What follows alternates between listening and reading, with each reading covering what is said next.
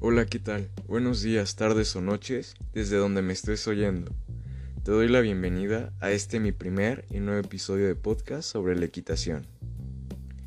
A lo mejor se te hace algo difícil, confuso a la vez, y más si eres un principiante en este nuevo deporte.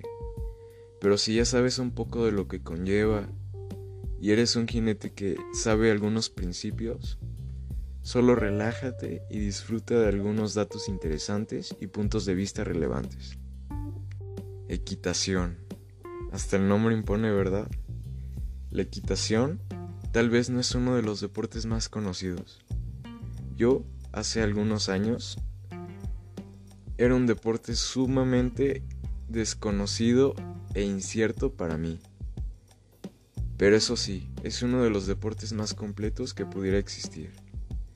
En realidad, es que montar a caballo es más que un deporte, ya que nos ayuda a ejercitar múltiples partes del cuerpo y despejar tanto mente como cuerpo. Además de que ejerces la comunicación con un caballo. Eso es completamente grandioso e incomprensible a la vez. La equitación básicamente consiste en mantener el control preciso sobre un caballo.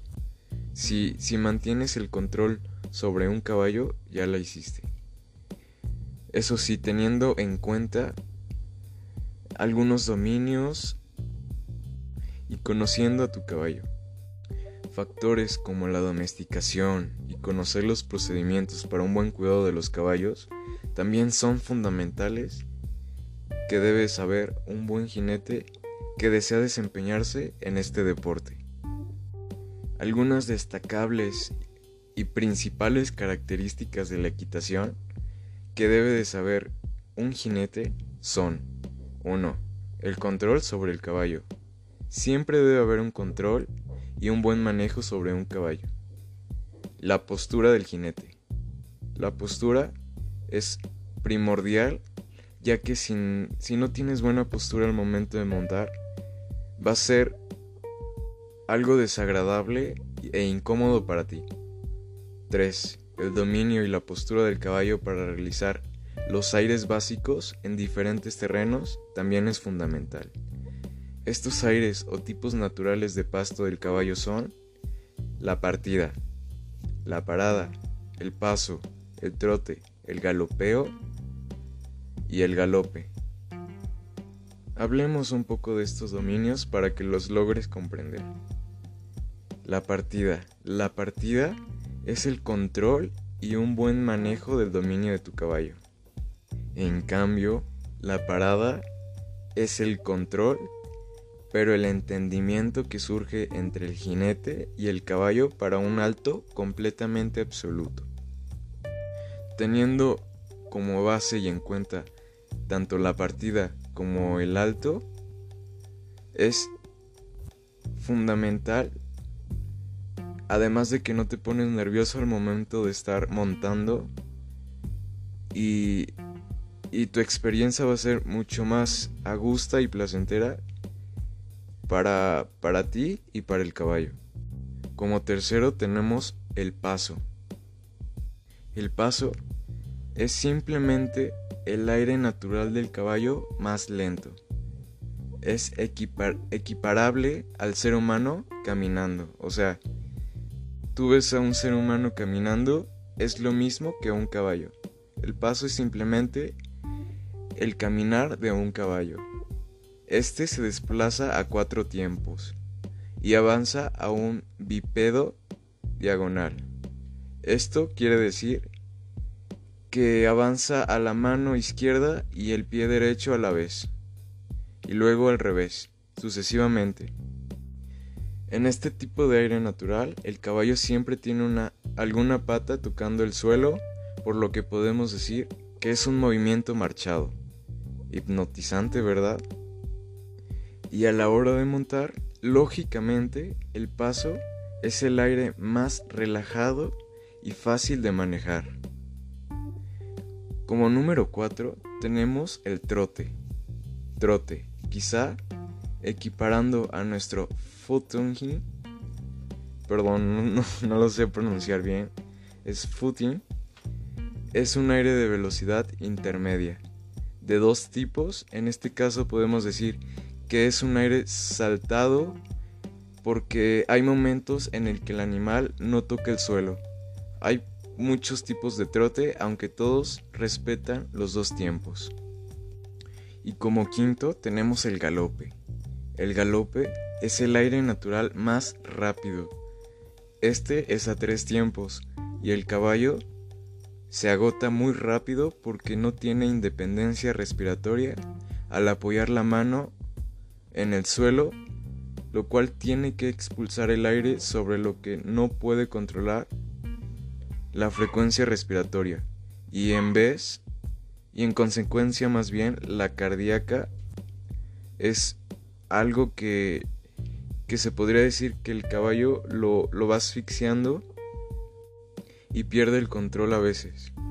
Bueno, sabiendo ya estos dominios, podemos ver algunas de las disciplinas fundamentales también durante la equitación. Yo te voy a presentar seis principales. Como número uno tenemos la doma clásica. La doma clásica, en esta disciplina el jinete debe realizar una serie de movimientos indicados con un aire específico. Adicionalmente, se evalúan factores como el control sobre el caballo, la, ejecución, la postura de jinete y la facilidad para realizar el ejercicio. Y cabe recalcar que es lo mismo que te acabo de comentar hace ratito. Teniendo una buena postura y un buen manejo de tu caballo, podrás desempeñar alguna de estas disciplinas. Como segundo tenemos el salto de obstáculos. El salto de obstáculos consiste en sortear una serie de obstáculos en la pista. Usualmente, el orden de los obstáculos varía según el tipo de prueba.